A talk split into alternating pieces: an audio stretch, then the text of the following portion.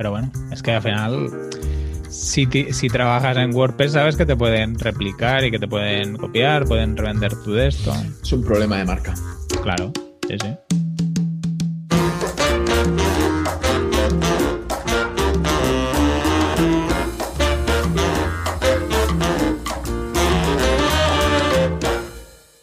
Buenos días, vecinos y vecinos.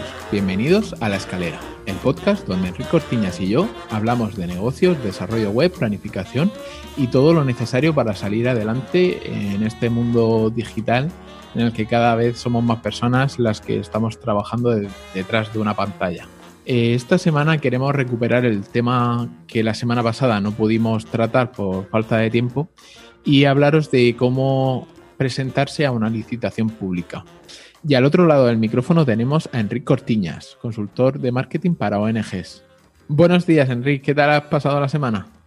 Muy bien. ¿Y tú cómo ha ido tu semana?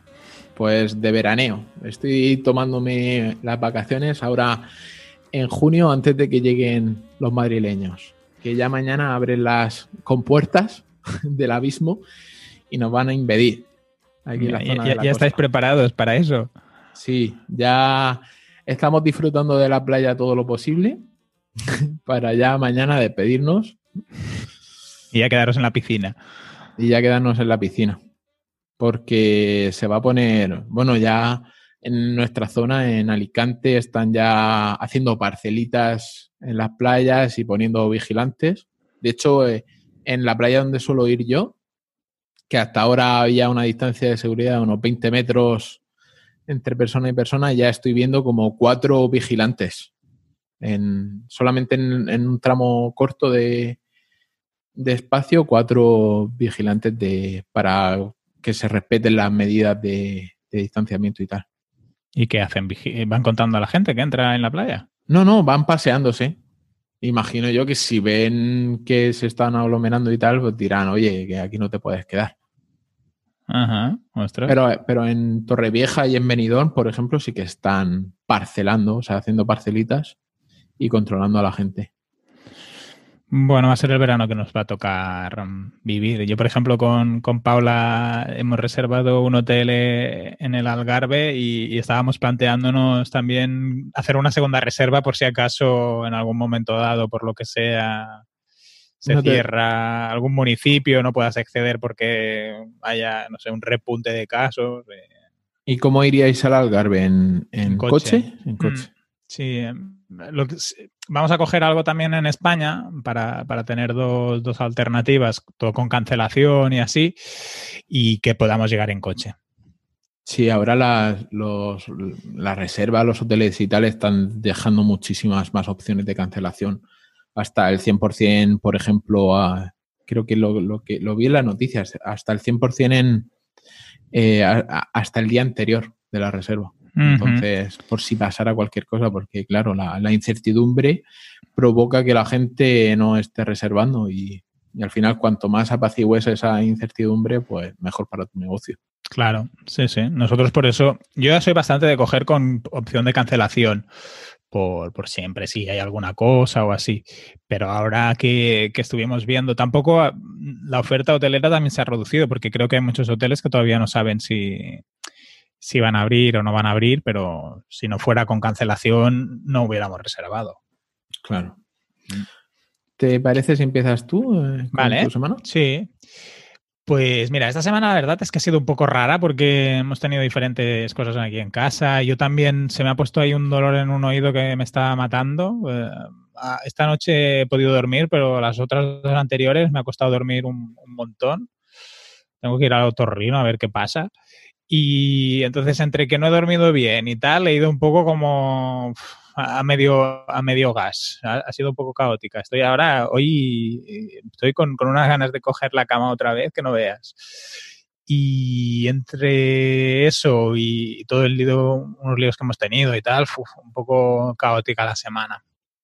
En cuanto a la parte más de clientes y trabajos, me ha entrado una página web para una pequeña organización que la necesitan pues para la semana que viene, hmm. porque se presentan a una convocatoria europea y antes de la solicitud tienen que tener lista la, página, porque uno de los criterios de valoración es el, la historia, los proyectos que hacen y, así, y los evaluadores revisan si lo que tú pones en la memoria se corresponde con lo que tienes en la, en la página web. Y entonces, antes de la solicitud, tienen que tenerla. Mm, ya les he dicho que haremos una cosa muy low cost, muy... Plantillazo y... Sí, exacto. Es que claro, en una semana tampoco, por no tener, no tienen ni dominio, que, que, es, una, es, una, es un caso que no me había encontrado nunca, nunca me había llegado un cliente que no tuviera ni, ni dominio de, de, organización. Y bueno, como, como están muy verdes en este sentido, pues les haremos una plantilla, algo rápido y seguramente me incorporé como, como, asesor durante el proyecto europeo si les conceden la ayuda. Es algo que hemos estado hablando y así, porque como tampoco tienen experiencia en proyectos europeos, pues para poderlos ¿Y cómo, han, han, llegado a, a la convocatoria? Les han invitado. Es una convocatoria en la que tienes un líder eh, el líder es, es, una organización en Francia y si no recuerdo mal, porque como yo me he incorporado ahora así a último momento, no tengo muy claros cuántos países intervienen, pero creo que son países Francia, España y Portugal, representantes de los tres países, tanto universidades como organizaciones sin ánimo de lucro y centros de investigación, creo que son los tres perfiles que se han juntado en esta convocatoria. Y en el caso de Portugal, que es esta organización, pues vienen invitados para para, al final en las convocatorias europeas de este tipo de proyectos en los que hay diferentes eh, países necesitas que haya un equilibrio de representación. O sea, si en España tienes tres organizaciones o tres eh, empresas o fundaciones, seguramente en Francia tienes que tener un número parecido, en Portugal otro número parecido, en Inglaterra otro número parecido. Y diría que en este caso deben haber ido avanzando en el proceso de selección, porque normalmente suele haber como eh, diferentes cortes en los que va superando fases y les deben haber dicho que tenían que diversificar un poco la representación de, de organizaciones y por eso la entrada del equipo portugués es un poco último momento. Luego también he estado haciendo la memoria de seguimiento final de, uno de los clientes que tengo recurrentes, con los que tengo una relación más estable. Todavía no sé si vamos a renovar en, en septiembre. Ahora, en final de junio, se nos acaba el, el, contrato que tenemos establecido y he estado haciendo la memoria de seguimiento final que, como es un proyecto bastante grande en el que hay muchos actores y agentes, pues el, trabajo de la memoria es bastante largo y, acaba siendo un documento eh, extenso. Y esta semana me he dedicado casi el 50% de mi tiempo a, este, a este trabajo y por, otro lado también a, a GuideDoc, en el que hemos estado presentando la, la, documentación para una subvención en el que he acompañado a Víctor y me ha dado mucho más trabajo por el tema de los, de los certificados digitales y, y, todo el tema de la documentación que, que me han roto entre la parte del, del oído, el guide y, y, la memoria, pues la semana se me ha ido se me ha ido volando sin, sin que, estuviera, sin que estuviera previsto.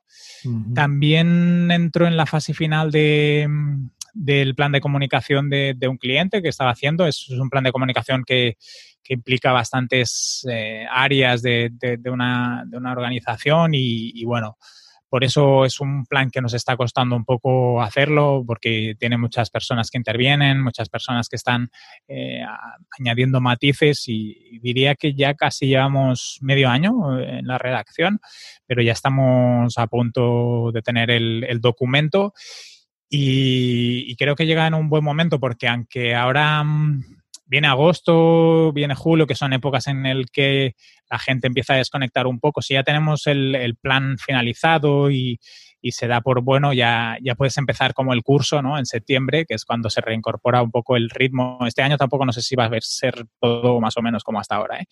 Pero va bien para que ya tengan las bases de cómo hacer la comunicación y, sobre todo porque en este caso hemos trabajado mucho la comunicación interna de la organización, que muchas veces cuando pensamos en un plan de comunicación pensamos mucho en el afuera, en, en cómo impactar a clientes, a, a clientes potenciales, a, personas que pueden seguir nuestra marca, pero en este caso se ha trabajado mucho lo que sería la comunicación interna eh, como manera de, de, mejorar los procesos, como manera también de mejorar la fidelización, la satisfacción de, los usuarios que entran en contacto con nosotros. Y, aquí ha habido un trabajo muy importante de, de organizar y, de planificar todo lo que es comunicación interna, que es, que es algo que también es muy interesante, que a veces se obvia en organizaciones que son un poco grandes el, el papel y la fuerza que puede llegar a tener en, en, cuanto a los resultados de la propia organización y también de la cultura que hay dentro de la organización, que, que yo creo que eso puede hacer que marques la diferencia respecto a competidores o a organizaciones parecidas.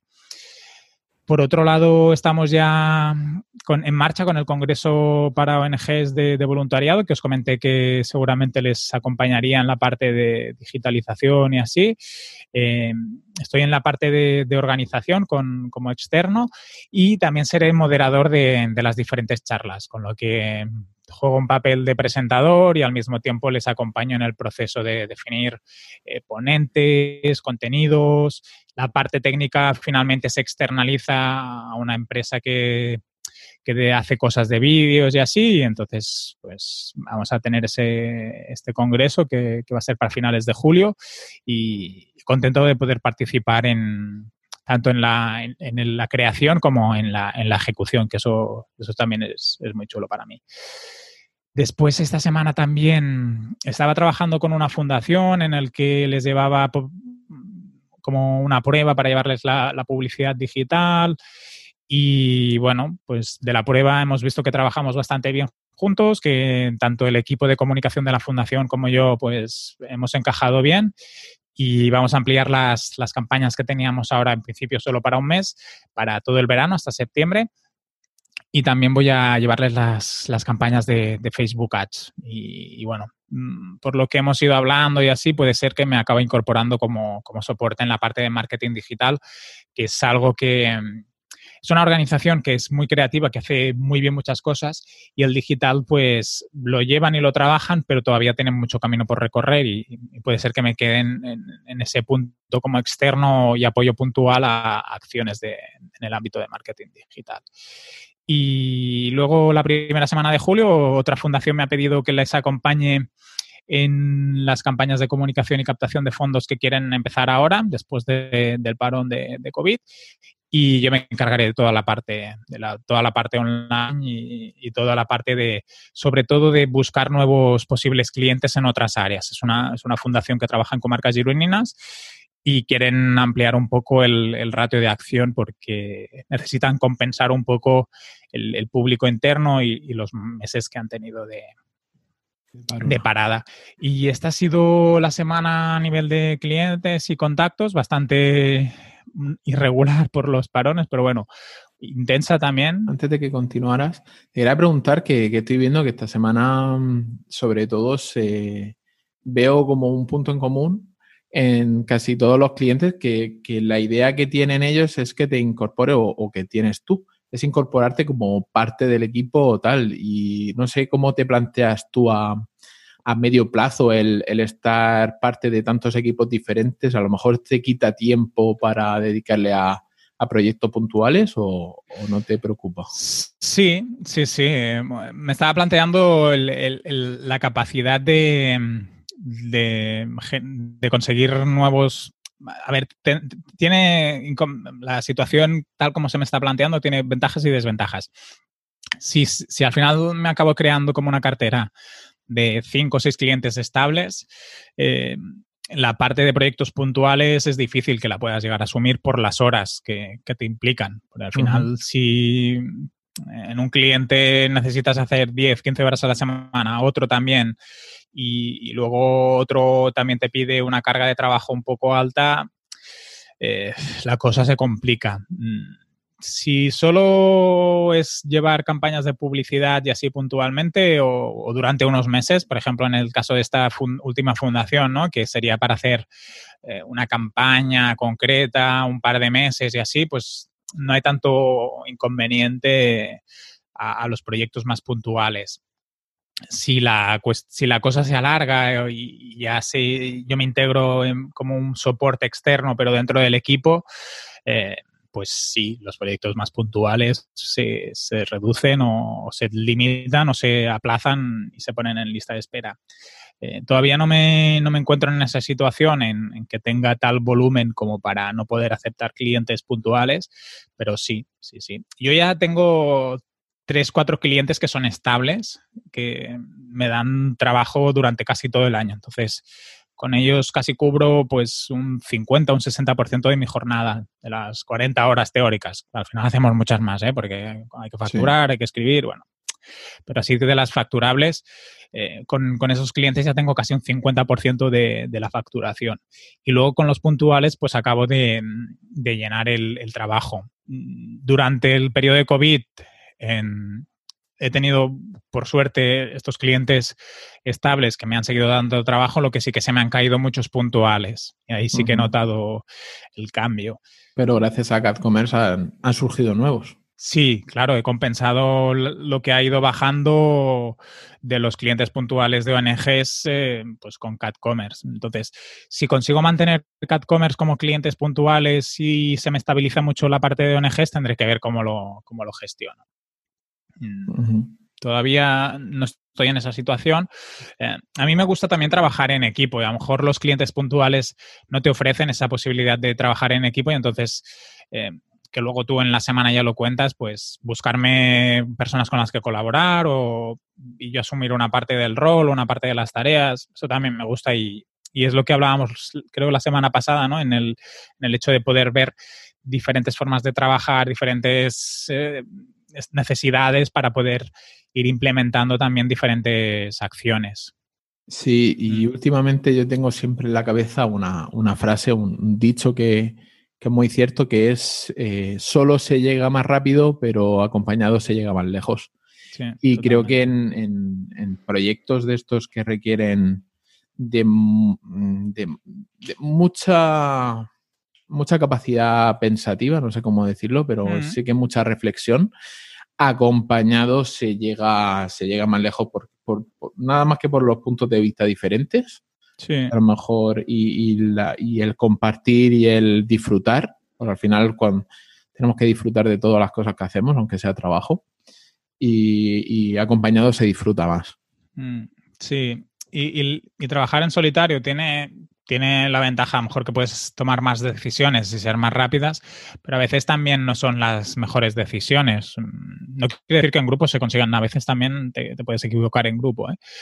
pero el, tipo de aprendizaje que realizas es, diferente. Diferente.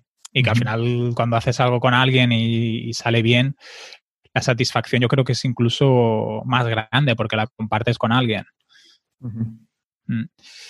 Y bueno, luego cuentas el, tema de CatCommerce tú en tu semana, Antonio.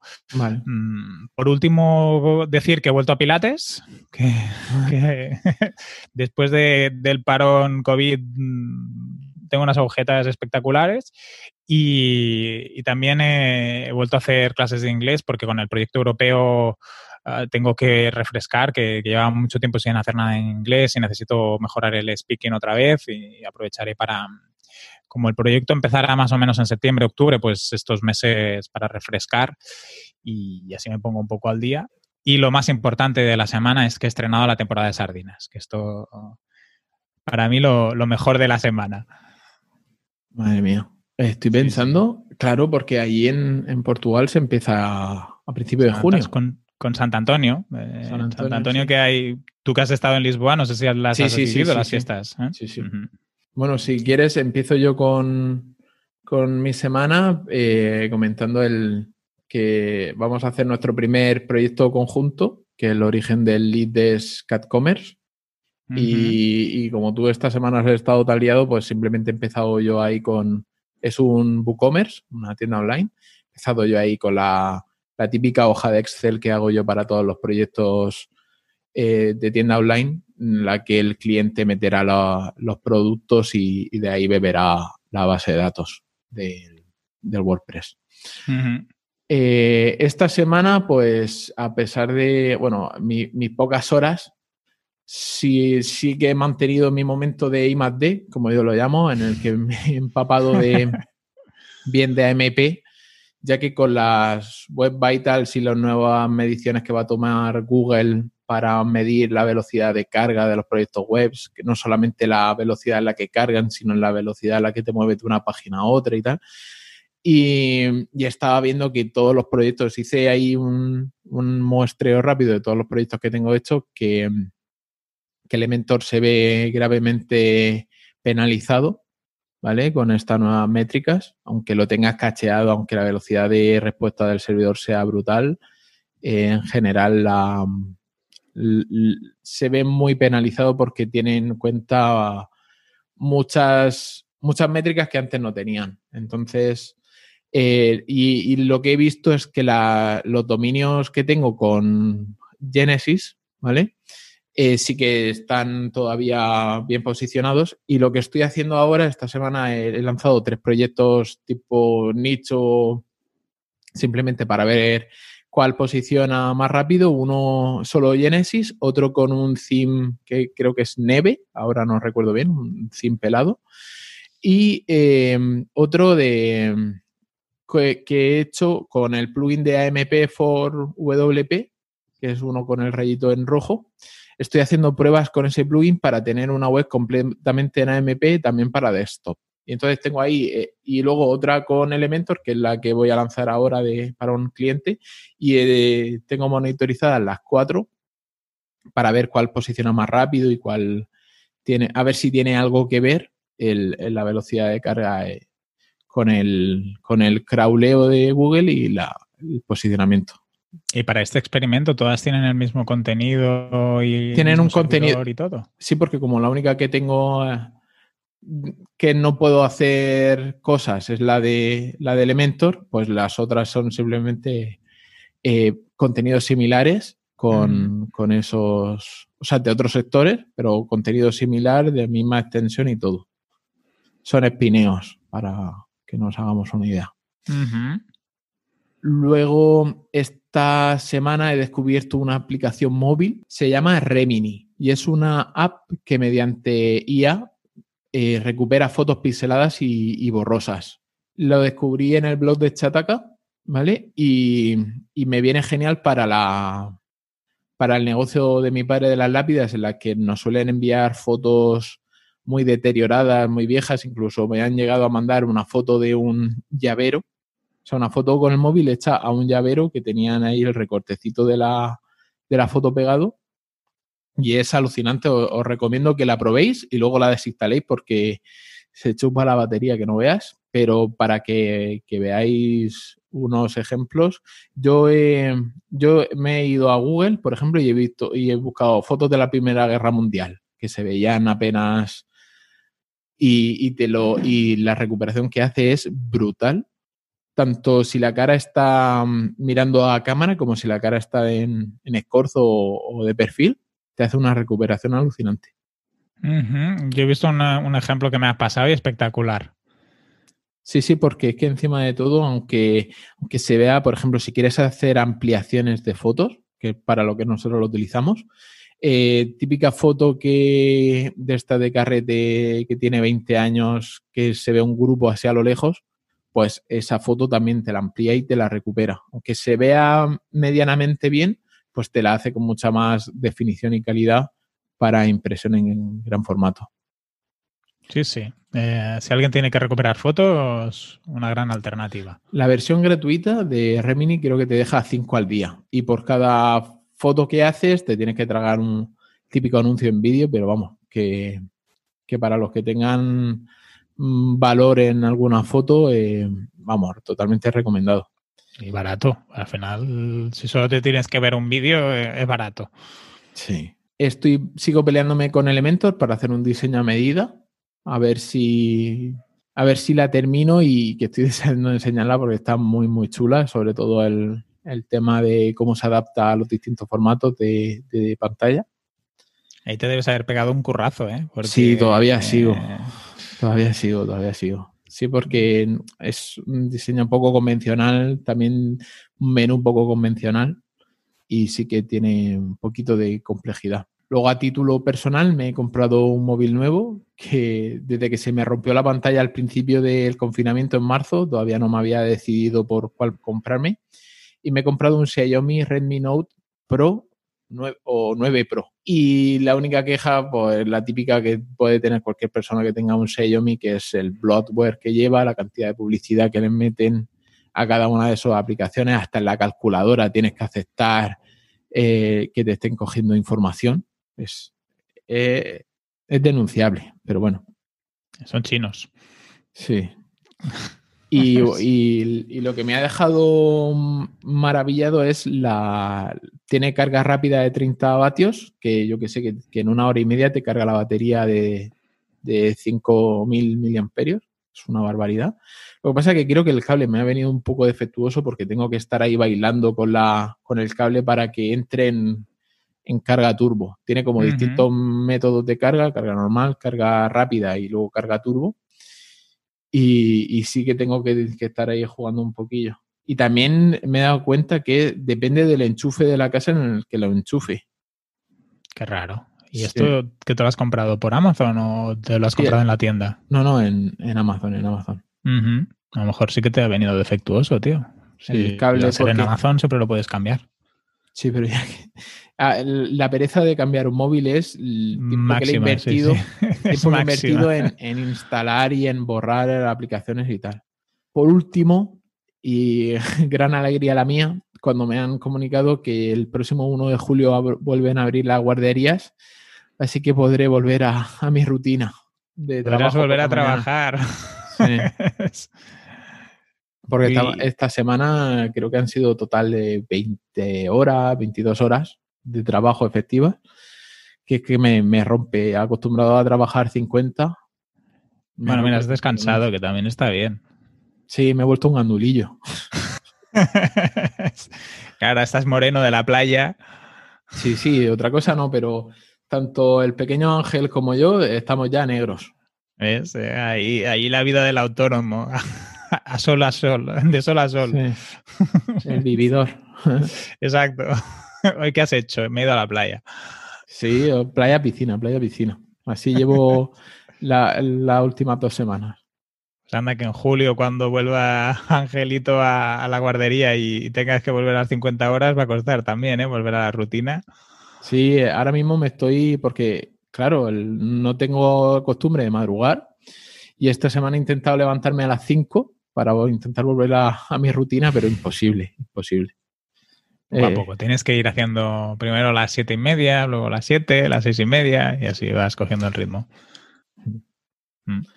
Pues ¿quieres que pasemos al valor al grano, ya que la semana pasada nos lo, nos lo saltamos por falta de tiempo? Sí, venga, tírale. Pues venga. Ah, como la semana pasada ya os explicamos, queríamos hablar sobre cómo presentarse a una licitación pública. Ah, muchos de los que nos escucháis, por lo menos de los que están en la comunidad, son autónomos, pequeñas empresas y diría que en la mayoría de casos la gente ve las licitaciones públicas como una cosa complicada y, que lo puede ser, como estaba hablando antes, os, contaba antes que en Guidoc pues hemos tenido mucho problema con, el tema de los certificados, eh, la, tramitación digital de la, documentación. Sí que es verdad que puede haber un punto de complejidad. Creo que tener clientes públicos tiene al mismo tiempo algunas ventajas. Y si queréis, antes de empezar a hablar sobre cómo presentarse a una licitación, hoy lo que vamos a hacer es un poco de herramientas, consejos, daros un poco mi visión sobre el tema. Yo trabajo bastante para administraciones públicas y, me sirven también pues para tener un poco más de recurrencia, algunos contratos pues que pueden ser eh, un poco más a largo plazo, también para hacer así proyectos que pueden ser un poco diferentes, que, en un privado a veces cuestan un poco más, ¿no? Entonces, si queréis, si te parece bien, Antonio, empiezo hablando sobre las ventajas y los inconvenientes y luego ya si, si eso entramos en, cómo presentarse a una, licitación. De hecho, te, lo, iba a decir yo que empezaras por las ventajas porque cuando hablas con gente, la, opinión, incluso incluido la mía, opinión general es que tienen más inconvenientes que ventajas. Mm, yo no estoy de acuerdo con eso. Empezamos, empiezo por las ventajas y, hablamos también, si quieres, de las desventajas.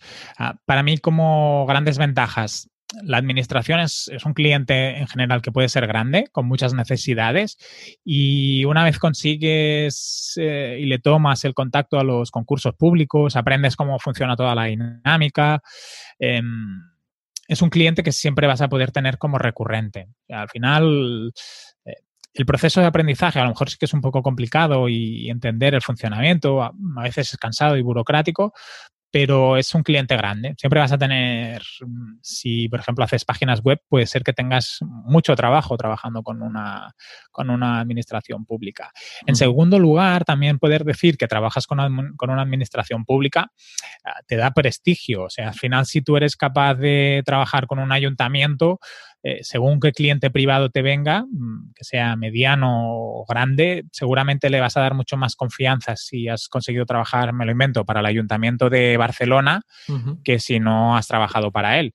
Y, a veces tener en cartera algunos clientes públicos tiene más de visibilidad y de proyección como empresa que no solo por el, beneficio del proyecto y, lo que puedes llegar a, presentar a nivel de portfolio y de confianza que le puedes enseñar a, otros clientes, pues siempre te dará un poco de, garantías y de prestigio.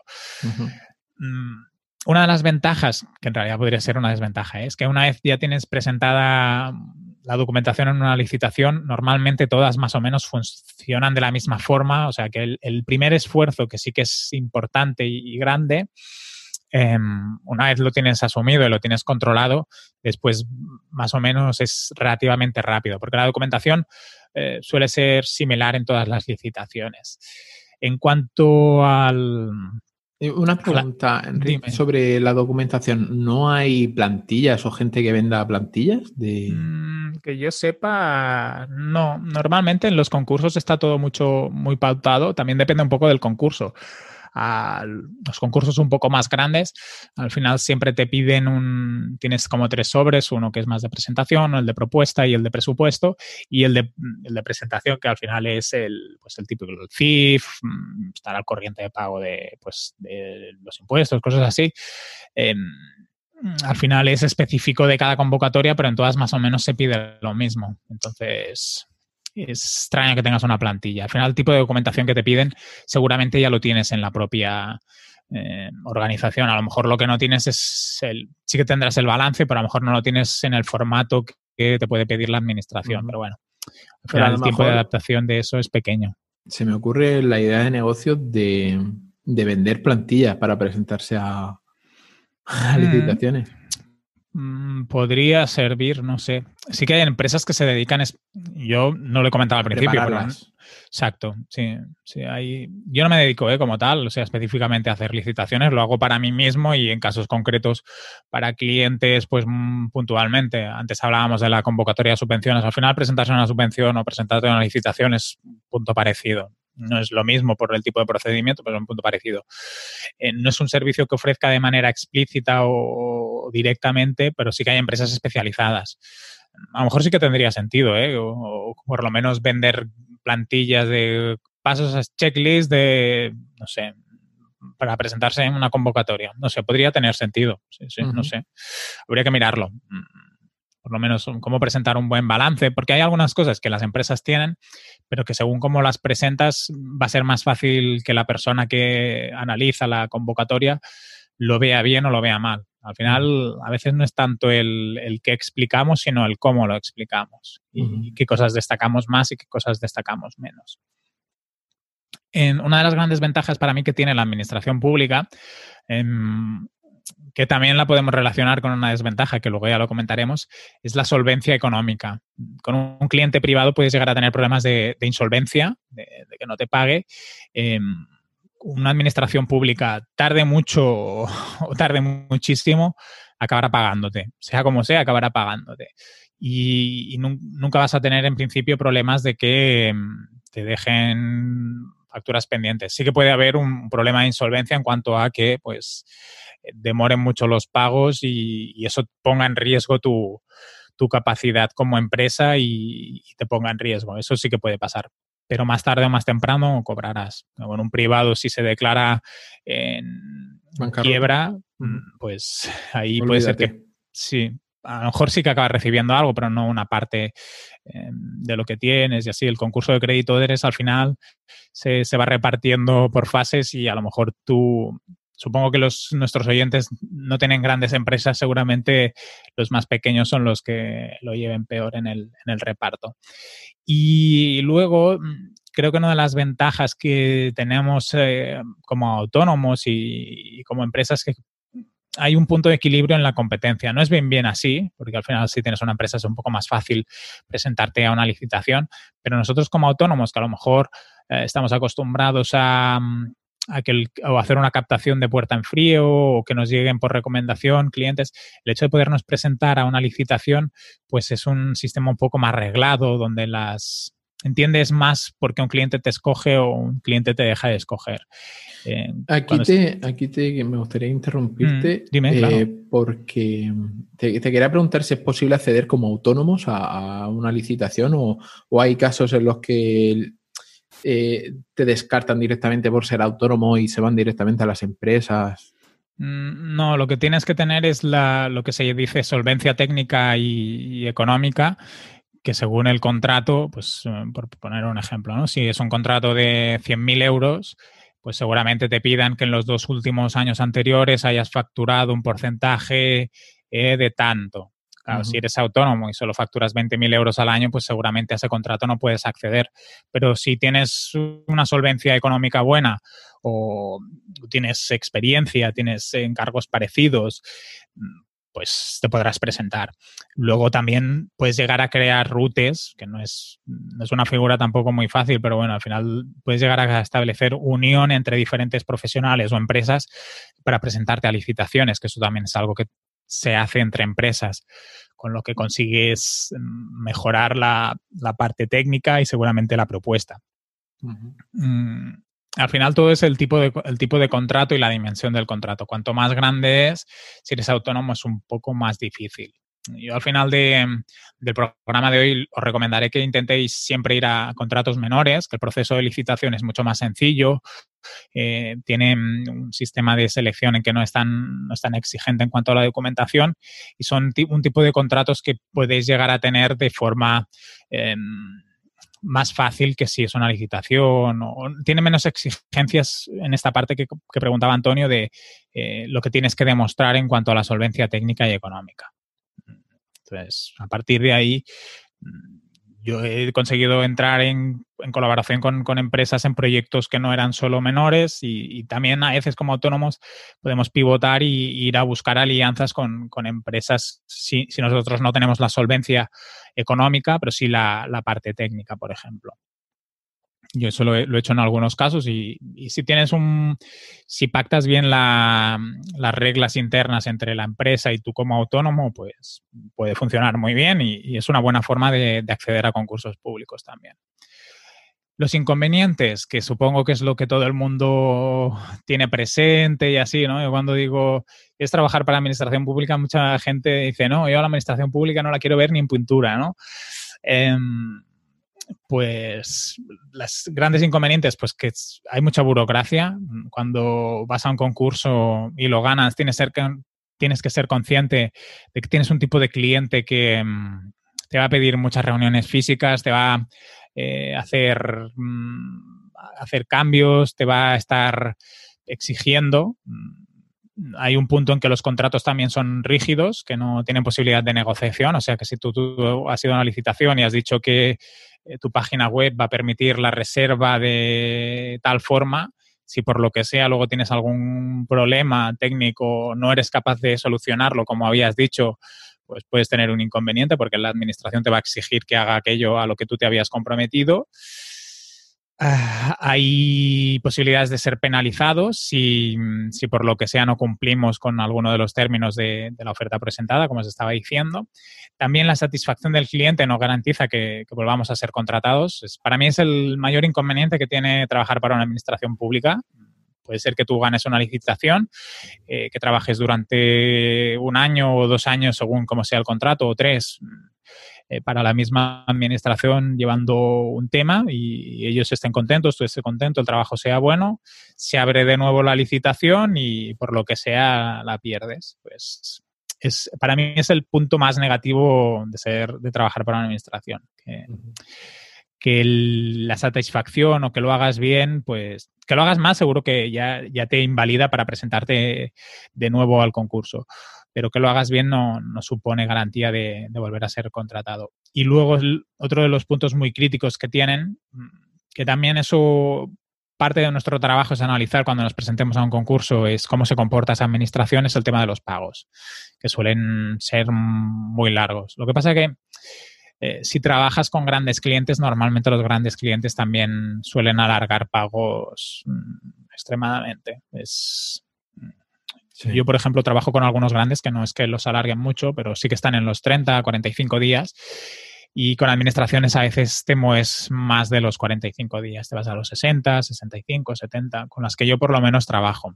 Y eso, claro, es un inconveniente, sobre todo si, si tenéis que hacer alguna inversión, por ejemplo, en equipo. Si, vais a un concurso grande y por lo que sea tenéis que contratar más personal, pues hay que tener mucho cuidado con el flujo de caja y, con lo que pasa. Al final siempre se pueden pedir pólizas de créditos, em, hacer confirmings, que son el banco te adelanta el pago que, porque al final tú tienes una garantía de pago y tienes un compromiso de la administración pública conforme que tienes un contrato. Lo que pasa es que eso al final también son, son gastos de, de, intereses y, vas perdiendo margen con, con, estas historias. Por lo tanto, eh, trabajar para mí con la administración pública es positivo, lo que hay que escogerla, hay que ver el tipo de proyecto, hay que ver en qué situación estás tú interna y si lo puedes asumir. Por decir de forma general que trabajar con las administraciones eh, públicas es malo, para mí me parece que es muy generalista y que no es que depende más de cada caso, de cada situación y del tipo de contrato. Igual que trabajar con privados pequeños o grandes. ¿eh?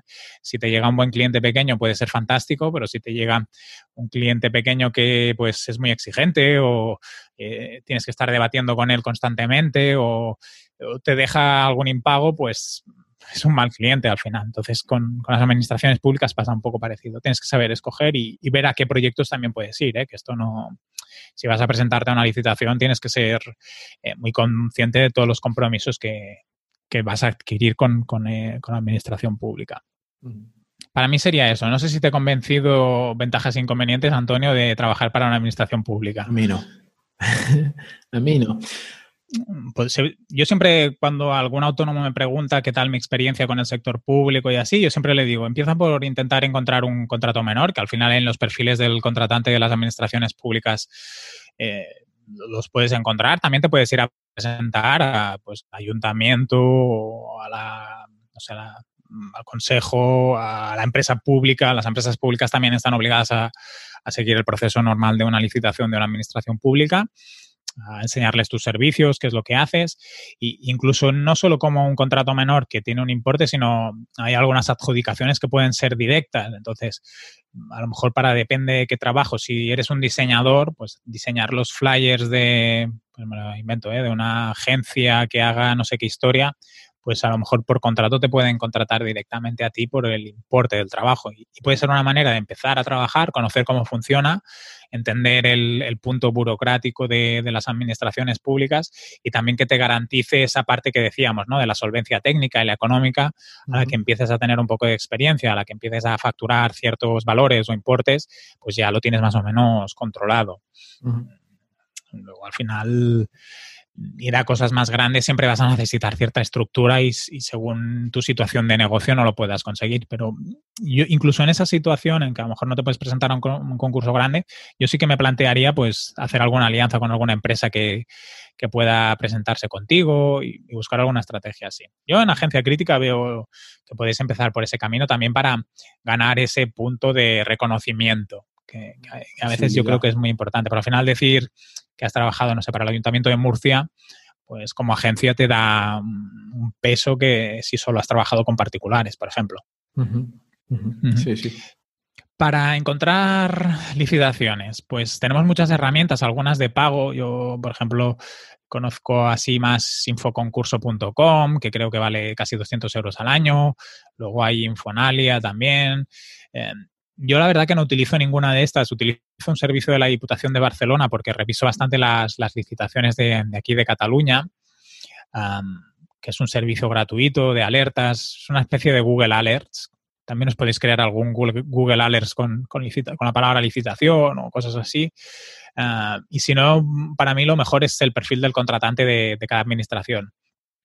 Al final, como somos relativamente pequeños, tampoco no podemos estar presentando concursos cada dos semanas, porque hay muchas empresas que son verdaderas especialistas en, ir a captar concursos públicos. En nuestro caso, difícilmente podremos hacer eso.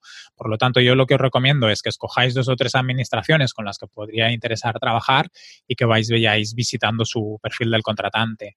Eh, puede ser que incluso tengan algún sistema de alertas. Por ejemplo, en el BOE puedes recibir correos con las licitaciones y, puedes seguir viendo como los avisos, que al final es lo que nos puede interesar, porque no vamos a poder presentarnos a, 50 licitaciones o 30. Al final, una vez al año o dos veces al año, pues puede ser un buen contrato y pues ese año o dos siguientes, pues ya lo tienes.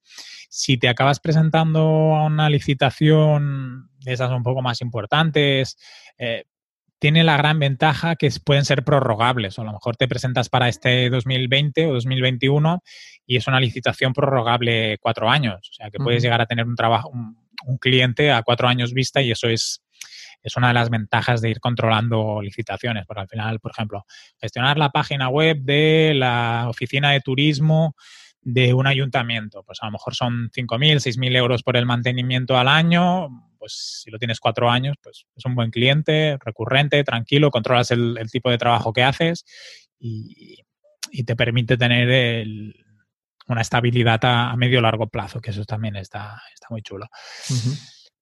Si os toca un poco, decís, ostras, va, pues vamos a probar de presentarnos a una licitación.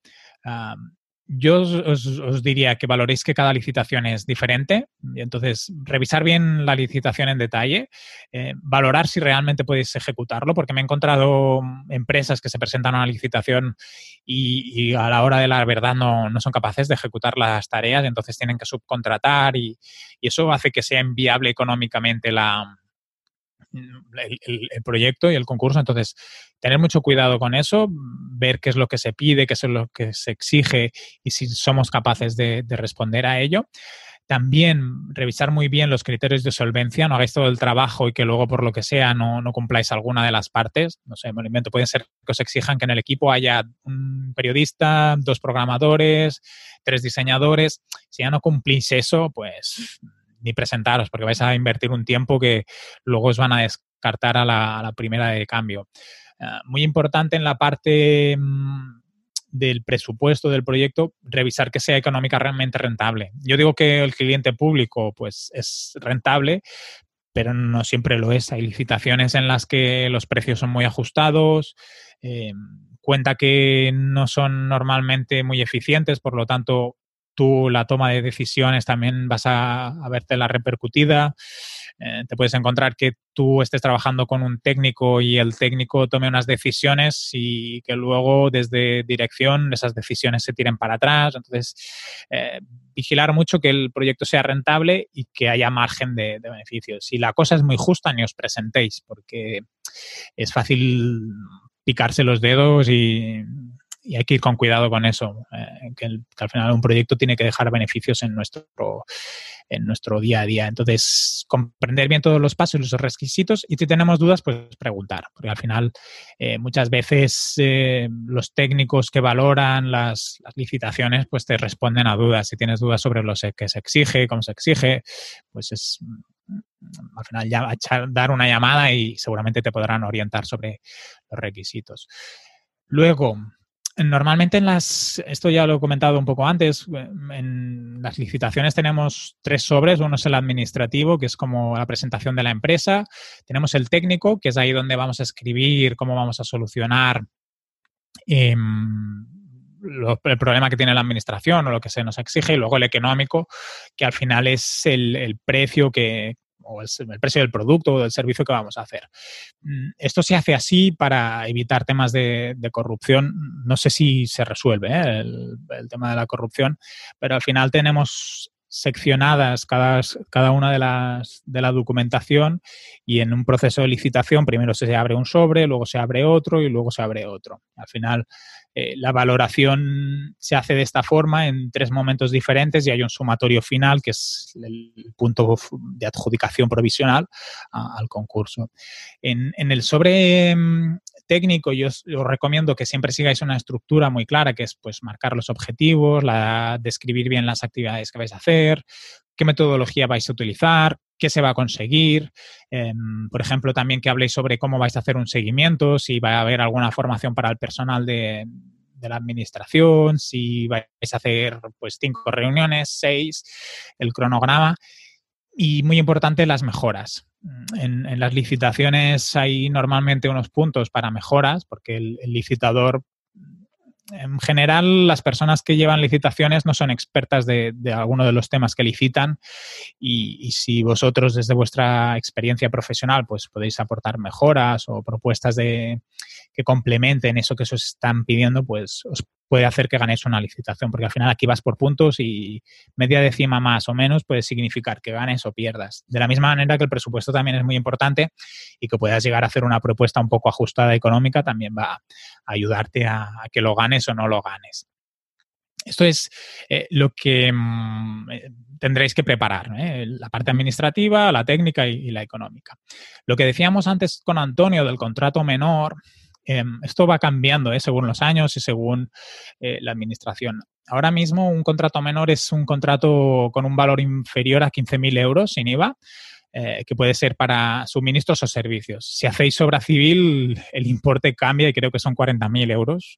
Por ejemplo, Antonio, tu padre que hace temas de mármoles, pues podría ir a contrato menor y creo que son 40.000. Antes diría que eran 60 y ahora creo que son 40. Como no hago este tipo de contratos, pues no lo controlo, no lo controlo mucho un contrato menor es inferior a 15.000 euros. ¿Y, cómo se caracteriza este tipo de contratos? Pues que normalmente son inferiores a un año. Eh, la adjudicación es directa mm, a cualquier empresario o empresa que pueda tener la capacidad profesional para realizar ese trabajo. Eh, la adjudicación es directa, no es bien bien así. Mm, lo que no hay es un tribunal o no hay, no se abren los sobres públicamente, ni, la toma de decisiones es tan pública. Lo que sí que normalmente se exige que haya más de haya más de una empresa que se presente al concurso, que haya un presupuesto, que haya equipo. Puede ser que te exijan garantías.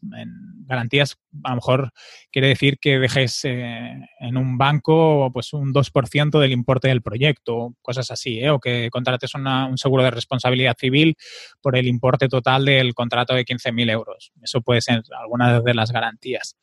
Ah, y sí que hay una diferencia en cuanto a los el otro tipo de contratos en el que os decía que había los tres sobres, es que mm, la, la, exigencia documental es mucho menor. al final te exigen que estés al corriente de pago de, pues, de los impuestos, de mm, que si tu, empresa tiene X número de trabajadores, cumpla el, ratio de mm, paridad. Hay algunas normas que sí que tienes que cumplir, pero no te exigen como tal presentar toda la documentación. Entonces, pues es es más fácil a nivel de tramitación. Luego hay otro tipo de contrato menor que esté a lo mejor para empezar en administraciones públicas es relativamente el más sencillo, que es eh, para los contratos menores a 5.000 euros no hace falta, eh, no hay la obligación de publicarlos. Un contrato de 14.000 euros están, las administraciones públicas están obligadas a, publicarlos, por lo tanto os podréis presentar directamente. En, contratos de menores de 5.000 euros no están obligadas a presentar a, publicar esas, esas ofertas. Entonces, aquí la contratación realmente sí que es directa y, si la administración tiene relación con algún proveedor, pues puede ser que lo tenga un poco más fácil a, nivel de, contratar, pues si tenéis que hacer un diseño o pues una página web que sea inferior a estos 5.000 euros, pues 3.000. También depende un poco de administraciones. Hay administraciones que todo lo que sube de 1.000 euros, por ejemplo, piden más de un presupuesto y más de una oferta. Hay otras que pues menos de 5 mil no tienen problema en adjudicar directo, pero bueno, al final algunas sí que cambian las normas, pero esta sería la, gran situación o, cómo os podríais llegar a iniciar en esto de las licitaciones públicas. Yo si fuera vosotros y conocierais alguna, por ejemplo, en el caso de agencia crítica, pues si queréis trabajar con el Ayuntamiento de Murcia, pues empezaría a revisar si tienen contratos de menores de estos de menos de 15.000 euros e intentar presentaros a alguna de las licitaciones que se abran, por ejemplo. Es, para mí es la mejor forma. Luego el pago y así suele también ser eh, relativamente mm, rápido en cuanto, pues si es un proyecto de concreto, pues cuando finalizas el trabajo te pagan y, ya está, y te olvidas. Y esto básicamente sería lo, básico para presentarse a una, licitación pública.